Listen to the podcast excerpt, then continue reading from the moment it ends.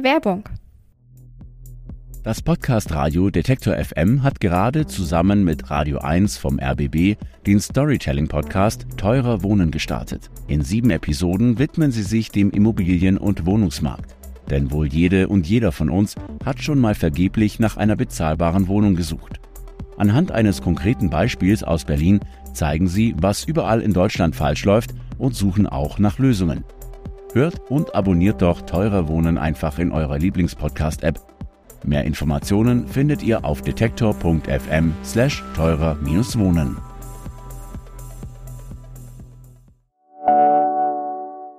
Werbung Ende.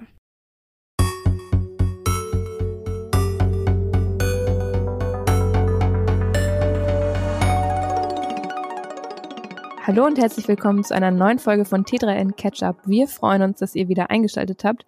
Und mit wir meine ich meine Kollegin. Stella Sophie Wolzack, moin. Meinen Kollegen. Kasper von Alberten, hallo. Und dann bin da noch ich, Elisabeth Urban. Wir begrüßen euch zu einer neuen Folge und äh, starten die mit einem kurzen Hinweis. Wir nehmen diese Folge nämlich am Safer Internet Day auf. Der findet in mehr als 150 Ländern weltweit statt am 7. Februar. Und tatsächlich findet der jährlich statt und soll besonders für die Gefahren im Netz sensibilisieren. Deswegen an dieser Stelle eine kleine Erinnerung einfach von uns, passt im Web wie im realen Leben auf euch auf und besonders auch auf Kinder und Jugendliche. Wie Safer Internet Day euch, würde ich mal sagen. ja. Ein Tag später, weil wenn ihr uns hört, ist der Tag ja schon vorbei. Richtig. Dieses Jahr, da liegt der Schwerpunkt, also es gibt immer jährlich einen Schwerpunkt. Äh, in Deutschland ist zum Beispiel ClickSafe dafür verantwortlich. Und der große Schwerpunkt, der heißt Online am Limit, dein Netz, dein Leben, deine Grenzen. Und es geht eben darum, wie man eine digitale Balance schaffen kann, damit du eben nicht zu viel Zeit im Internet verbringst und einfach wirklich vorsichtig auch damit umgehst und nicht nur noch digital unterwegs bist. Genau, gleichzeitig ähm, liegt auch ein Fokus auf dem Thema Cybermobbing. Und dazu könnten wir eigentlich auch eine ganze Folge machen. Aber das ist ein sehr großes Thema, das wir, wenn dann mit Expertinnen eher im Interview-Podcast besprechen würden. Ähm, ja. Und deswegen würde ich sagen, starten wir unsere eigentliche Folge mit diesem kleinen Hinweis. Und jetzt kommt der Fail der Woche. Der Fail der Woche. Der Fail der Woche kommt diesmal aus Australien. Und zwar gibt es dort den Elektronikhändler DigiDirect, der jede Woche eine Fotocompetition veranstaltet. Das beste Bild zu einem bestimmten Motto wird dann prämiert und man kann einen 100-Dollar-Gutschein gewinnen. Diesen Contest für das beste Foto mit dem Motto Sommer hat jetzt ein Künstler namens Jan van Eyck gewonnen. Vielleicht kommt er euch ein bisschen bekannt vor, zumindest die Kunstinteressierten, äh, die auch einen Fokus auf dem Spätmittelalter haben, die werden sich jetzt denken, Moment mal, das da ist klingelt doch was. mal Zufall. Erst Maler, jetzt Fotograf. Jan van Eyck ist nämlich ein flämischer Maler. Aus dem Spätmittelalter, aber genau. in der Neuzeit hat er auch als Fotograf in Anführungszeichen an diesem Contest genommen. Das eingereichte Foto zeigte aus einer Drohnenperspektive zwei Surfer, die im goldenen Sonnenuntergang auf einer großen Welle surfen. Also wirklich ein schönes Sommerfoto. Der Fail an der ganzen Sache, diese Szene ist so nie passiert und hinter Jan van Eyck steckt ein Unternehmen namens Absolutely AI. Genau, ja. dieses Bild, das stammt nämlich von einer KI-Anwendung, die hat das äh, generiert. Wir wissen nicht, wer in der Jury gesessen hat, der sich dafür entschieden hat oder die sich dafür entschieden haben, eben dieses Bild zu prämieren. Fest steht nur, da war kein Fotograf am Werk und nein, Jan van Eyck ist auch nicht wieder auferstanden und hat irgendwelche Surfer fotografiert, sondern der Künstler, die Künstlerin ist quasi die KI. Wie ist denn das Ganze eigentlich dann aufgeflogen? Naja, es ist äh, eigentlich ein PR-Stand von Absolutely AI gewesen. Die haben nämlich dann hinterher auch zugegeben, dass sie es waren, haben sich geoutet, haben den Gewinn zurückgegeben zum Glück. Also sie haben jetzt nicht noch die 100 Dollar eingeheimst und ähm, haben dann auf Instagram die ganze Geschichte nochmal veröffentlicht, so nach dem Motto, haha, wir waren's. Ähm, ja, und da schreibt das Unternehmen dann auch unter anderem, we may have reached the point where machine may be superior artist to man. Das heißt quasi, das Unternehmen sagt voraus, jetzt ist die Kunstwelt übernommen. Wenn dieses Foto schon prämiert wird und aber eigentlich von einer KI und nicht von einem Künstler stammt, dann ja. kann KI sämtliche Kunst machen. Tatsächlich ist KI und KI-Anwendungen sind in der Kunstwelt ja relativ umstritten. Einige KünstlerInnen arbeiten tatsächlich damit. Andere verklagen die Betreiber gerade, zum Beispiel in den USA, weil die ihre Bilder ähm, zum Training von KI-Modellen benutzen, ohne dass KünstlerInnen davon was mitbekommen, Bescheid bekommen, geschweige denn irgendwas gezahlt bekommen. Und da geht es eben ganz krass um äh, Urheberrechtsfragen. Ja, und jetzt ist auch die Frage, ob man solche Fotowettbewerbe natürlich überhaupt noch veranstalten kann. Also das ist ja der eigentliche Fail. Also dass diese Jury da so ein bisschen drauf reingefallen ist, ja gut, meine Güte. Das Bild sieht auch hübsch aus. Wir packen es euch auch mal wieder in die Show Notes, äh, damit ihr euch das auch mal angucken könnt. Ich wäre wahrscheinlich auch drauf reingefallen, weil es sieht schon sehr natürlich aus. Es ist jetzt nicht so, dass da einer Person ein dritter Arm wächst, was öfter mal bei KI-Fotos passiert oder so. Ja, ähm, man muss aber auch dazu sagen, dass diese Jury, ich weiß eben nicht genau, wie das Bild prämiert wurde oder wer das ausgesucht hat. Ich kann mir schon vorstellen, dass wenn da hochprämierte Fotografinnen am Werk gewesen, also in der Jury gesessen hätten, ähm, dass sie das dann vielleicht durchaus erkannt hätten, dass da was nicht ganz mit rechten Dingen zugeht. Also ich glaube, es gäbe schon noch Menschen, die das unterscheiden könnten. Ja. Das Spannende ist aber ja, wie Kaspar gesagt hat, wirklich, es geht so ein bisschen um diese Wettbewerbe. Was ist eigentlich noch quasi von Menschen gemacht? Was ist von KI gemacht? Ich finde, das passt auch sehr gut zu dem nächsten Thema, dem wir in dieser Folge mal ein bisschen mehr Raum geben möchten. Äh, wobei es da nicht um Kunst geht, aber trotzdem um künstliche Intelligenz.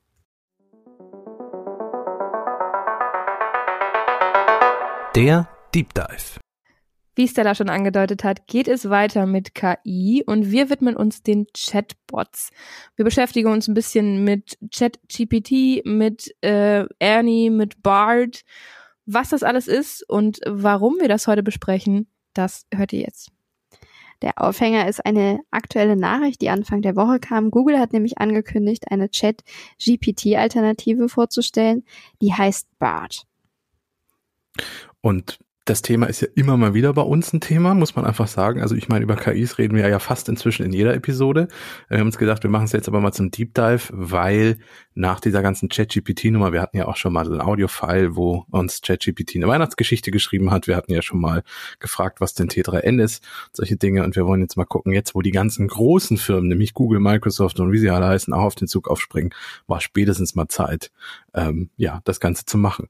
Ähm, ChatGPT, ich habe es jetzt schon mehrmals erwähnt, ist irgendwie so der ja, Renner, der das ganze Thema wieder so groß angestoßen hat, ist vom Unternehmen OpenAI und äh, wurde im November 2022 veröffentlicht und ist seitdem eigentlich aus der Netzwelt nicht mehr wegzudenken. Hat einen unglaublichen Hype ausgelöst, wie zuletzt Clubhouse, obwohl es ein ganz anderes Thema war, aber das letzte Mal so viel über ein Thema habe ich nur bei Clubhouse noch irgendwie gesprochen.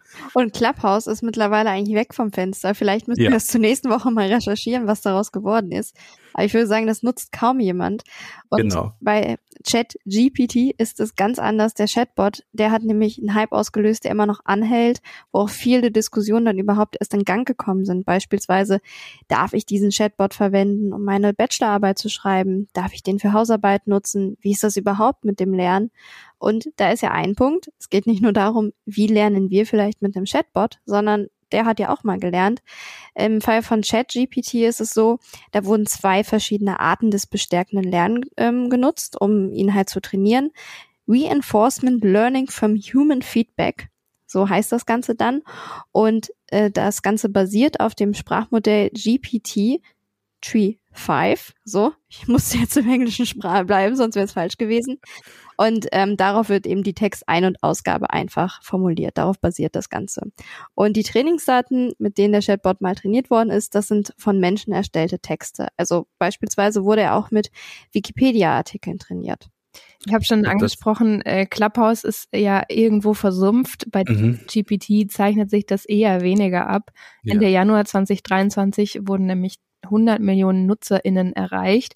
Und damit ist JetGPT tatsächlich die am schnellsten gewachsene Verbraucheranwendung aller Zeiten. Also keine App vorher, Instagram, Facebook, wie sie alle heißen, hat das bisher geschafft, in so einer kurzen Zeit so viele Leute anzuziehen. Das mag auch daran gelegen haben, dass das Ganze komplett kostenlos ist. Also wir haben selbst natürlich auch Bis eine Redaktion ausprobiert. Kaspar, jetzt nimm mir das dann. Entschuldigung, Entschuldigung. Genau. es ist sowieso manchmal überlastet, dann kann man es leider gerade gar nicht nutzen. Aber natürlich, es wird jetzt eine kostenpflichtige Version auch geben. Allerdings die kostenlose soll auch weiterhin bleiben. Also du kannst es dann auch trotzdem weiterhin nutzen. So ganz ohne Kritik ist das Ganze nicht abgelaufen. Bei ChatGPT ist vor allem die Problematik, ähm, dass der Bot quasi Datenhalluzinationen hat ähm, und auch manchmal einfach Falschinformationen in seine Texte einbindet, so als ob es Fakten wären. Und das ist natürlich super, super anspruchsvoll, das auseinanderzuklamüsern im Zweifel, wenn man da als Rezipient davor sitzt und einem der Chatbot irgendwas erzählt, ähm, kann man und sollte man aktuell noch nicht davon ausgehen, dass das alles stimmt.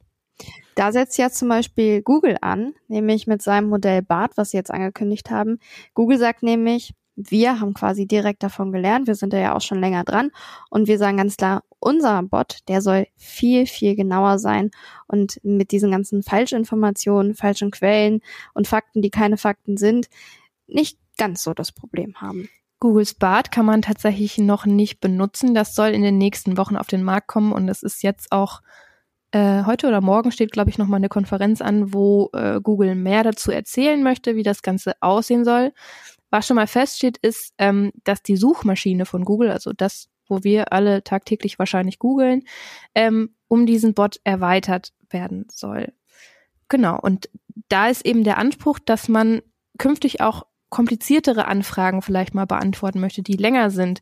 Also nicht nur ähm, wie lerne ich Klavier spielen, sondern ist es einfacher, Klavier zu spielen oder äh, Cello zu spielen oder was auch immer. Und da wird es ja dann so sein, dass quasi auch Google die Antwort liefert, weil aktuell greifen sie ja auf Webseiten zurück. Beispielsweise, wenn was gut rankt, wird einfach für eine Frage ja die Antwort entsprechend ausgespielt. Und dann soll es mit dem Bot ebenso sein, dass er quasi darauf antwortet. Dementsprechend muss Google auch an der Stelle dann ja gar nicht mehr ausspielen, was eigentlich genau von der Website kommt. Ja, du hast das Klavier gerade schon angesprochen, Eddie. Das ist ein guter Punkt, den Google in einem äh, Blogbeitrag auch genauer nochmal erklärt hat, ähm, worum es ihnen mit ihrem eigenen Chat Bot geht, beziehungsweise mit ihrer KI dahinter. Ähm, ich, ich zitiere mal ganz kurz diesen Beitrag in der, in der deutschen Übersetzung, der ist natürlich im Englischen äh, erschienen im Original. Ähm, wenn die Leute an Google denken, denken sie oft daran, sich an uns zu wenden, um schnelle, sachliche Antworten zu erhalten. Zum Beispiel, wie viele Tasten hat ein Klavier? Das wäre so eine typische Google-Frage, die Google auch jetzt schon beantworten kann und die man auch jedem Google Assistant und auch allen anderen Sprachassistenten schon stellen kann. Ähm, weiter bei Google dann. Zunehmend wenden sich die Menschen an uns, um tiefere Einblicke und Verständnisse zu erhalten. Zum Beispiel, ist Klavier oder Gitarre leichter zu erlernen und wie viel Übung braucht jeder? Und das ist genau der Punkt, wo Google dann den Einsatz von KI sieht im Vergleich zur bisherigen Suchmaschine. Wenn eine einfache Ja-Nein-Antwort da ist oder es eine einfache Wissensfrage ist, dann ist weiterhin die Google-Suche quasi da. Und wenn es um solche Dinge geht, wo es dann ein bisschen weitergeht, dann ähm, schlägt diese KI Antworten vor. Ähm, ganz wichtig ist Google dabei aber, und das werden sie sicherlich bei dieser Veranstaltung auch mehrfach betonen, dass sie im Gegensatz zu ChatGPT, was ja eine große Konkur äh, was ja große Kritik an dem äh, System war, ähm, darauf achten, dass die Themen Richtigkeit und Sicherheit und Qualität der Antworten ganz ähm, elementar sind bei Google. Also die sagen, das, was unser Bot vorschlägt, soll auch möglichst richtig sein was ja bei ChatGPT, und das muss man dazu sagen, ja auch erstmal gar nicht das, das Thema war. ChatGPT wollte ja erstmal nur zeigen, ähm, was für Dialogfähigkeiten diese, diese künstliche Intelligenz hat und was damit möglich ist. Also zum Beispiel Gedichte schreiben, ähm, Texte zu verfassen, ähm, E-Mails zu schreiben und sogar programmieren zu können. Das waren, das waren die Möglichkeiten, die man mit ChatGPT versucht hat. Ja, also das ist auch ein, ein super spannende Geschichte. Ich habe mich mit dem CEO von OpenAI mal ein bisschen näher auseinandergesetzt, was das so für ein Typ ist.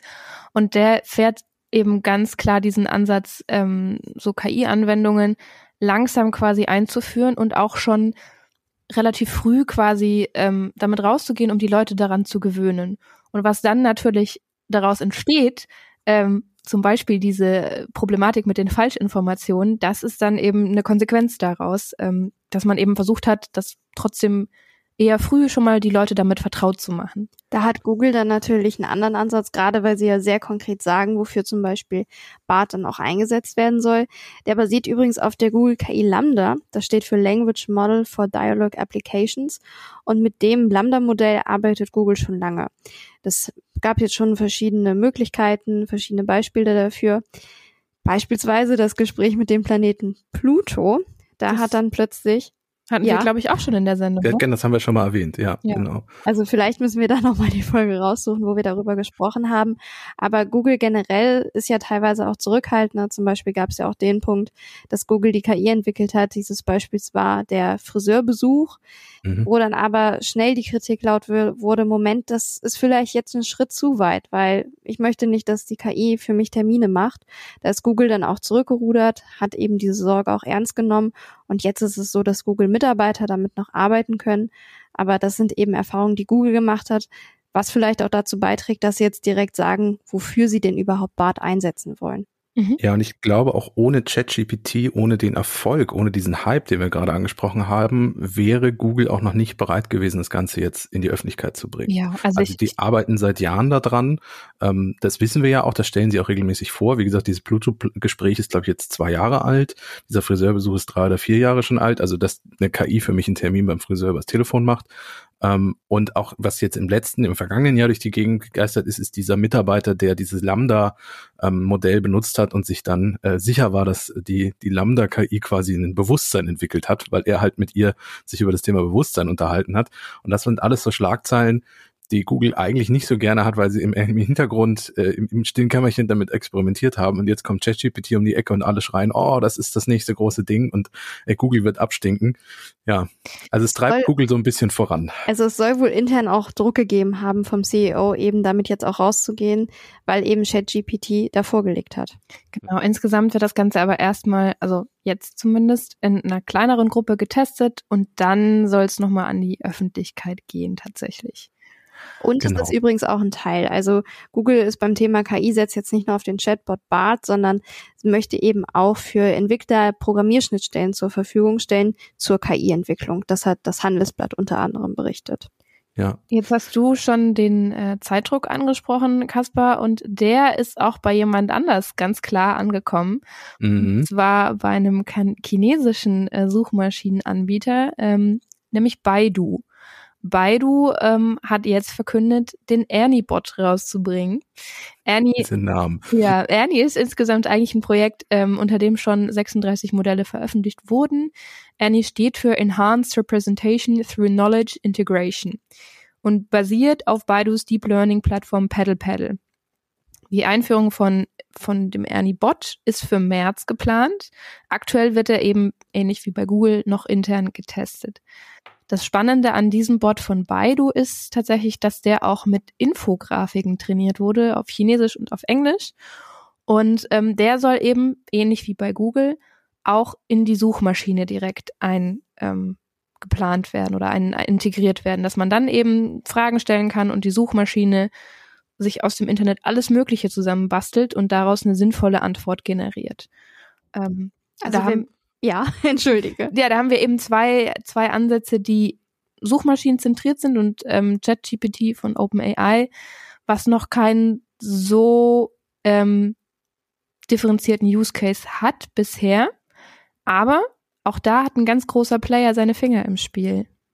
Genau, Microsoft ist da nämlich schon seit 2019 dabei, hat auch Milliarden in OpenAI investiert und hat sich jetzt natürlich vielleicht auch mit Blick auf Google überlegt, dass sie ChatGPT gerne in ihrer Suchmaschine Bing, die natürlich jetzt mit dem Mitbewerber Google nicht mithalten kann zum derzeitigen Zeitpunkt, einbauen Was die. Nutzerinnen betrifft, vor, was, nicht das.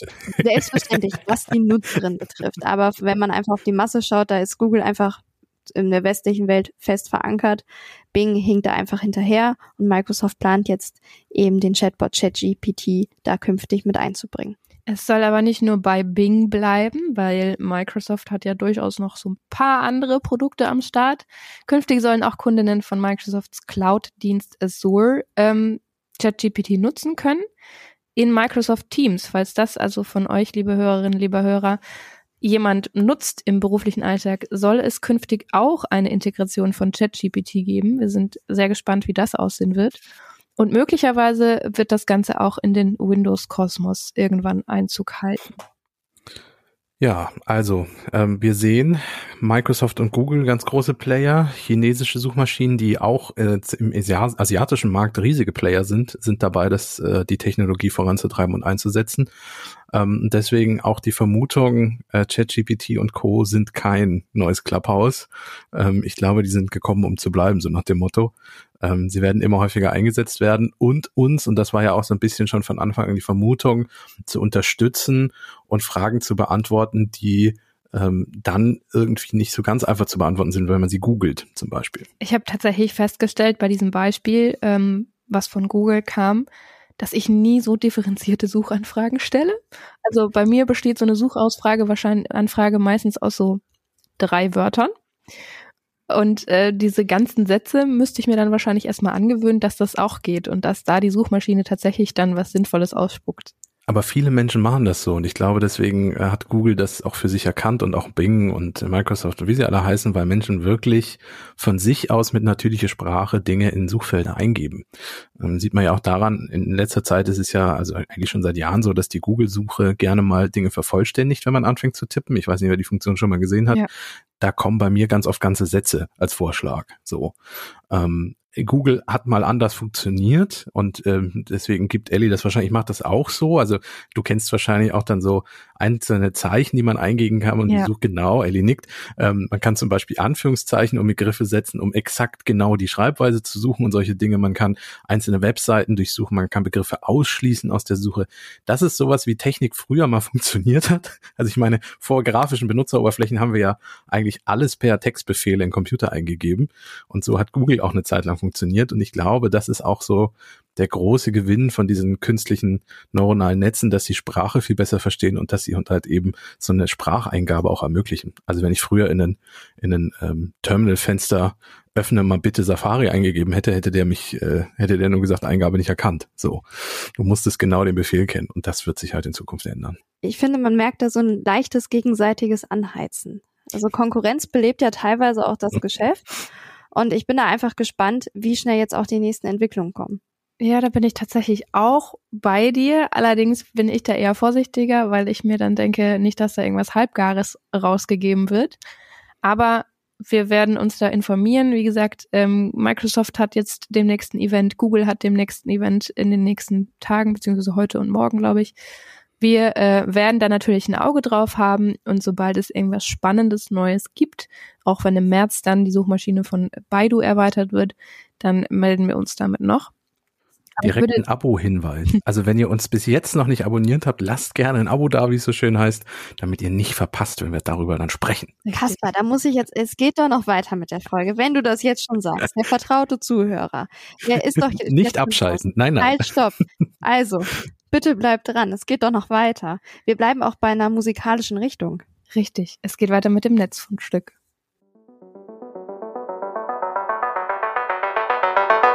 Das Netzfundstück. Genau, und das habe ich äh, diese Woche mitgebracht. Und zwar bin ich ähm, auf eine Fotografie gestoßen, äh, übliches Scrollen. Ich glaube, in dem Fall war es bei Mastodon.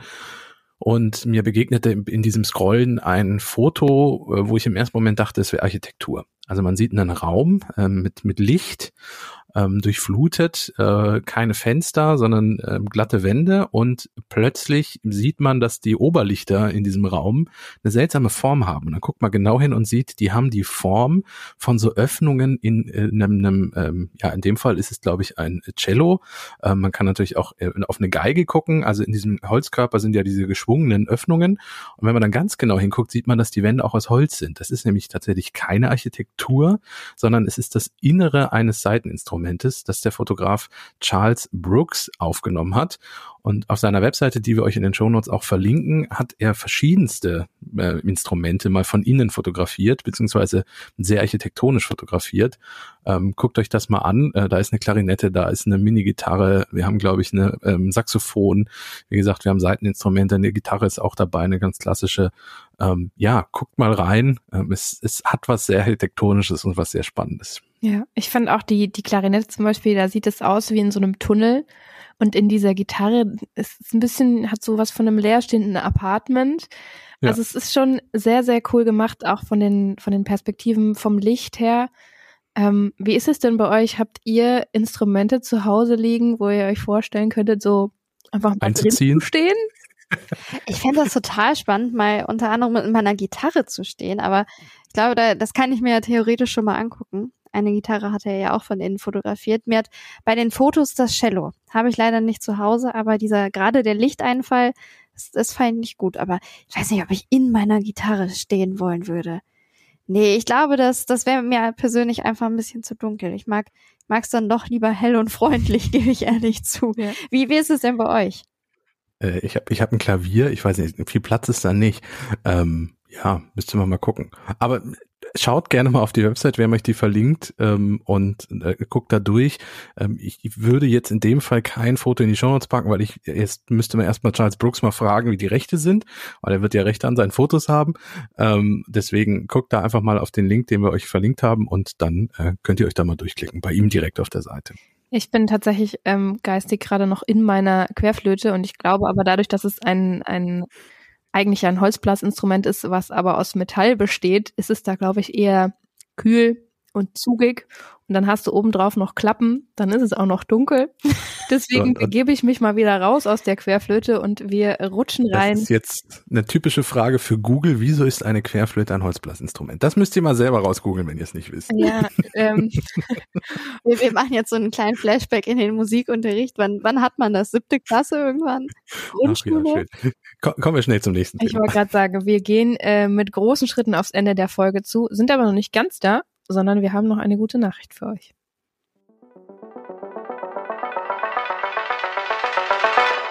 Die gute Nachricht. Ihr kennt das vielleicht von alten Smartphones oder Laptops, die in der Schublade liegen und da so vor sich hin schlummern. Man hat sie irgendwann mal voll aufgeladen und wenn man sie dann ein halbes Jahr später wieder rauszieht, um irgendeine alte Datei zu retten, ähm, dann ist der Akku trotzdem wieder leer. Woran liegt das? Ähm, meistens ist es so, dass in diesen Geräten Lithium-Ionen-Akkus enthalten sind und die entladen sich mit der Zeit tatsächlich selbst. Was ist daran eine gute Nachricht? Bis jetzt noch gar nichts. ähm, das, das hast du gerade schön angeteasert.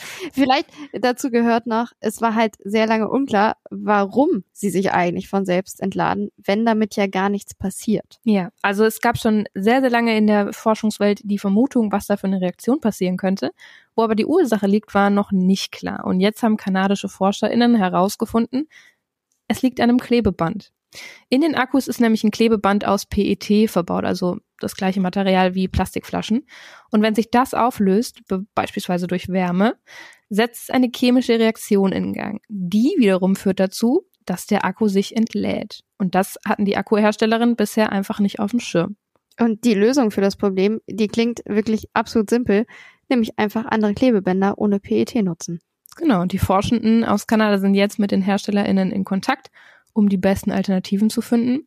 Und dann dürfte sich irgendwann so ein Akku nicht mehr selbst entladen, wenn alles gut geht. Und daran sind natürlich die Herstellerinnen auch sehr interessiert. Und wir auch. Das ist eine geniale Lösung. Ja, plus, da kommt wieder der Faktor Umweltschutz. Also, wenn man, wenn die Geräte die Energie halten, die sie gespeichert haben, würde das ja durchaus äh, auch nicht schlecht sein. Ja.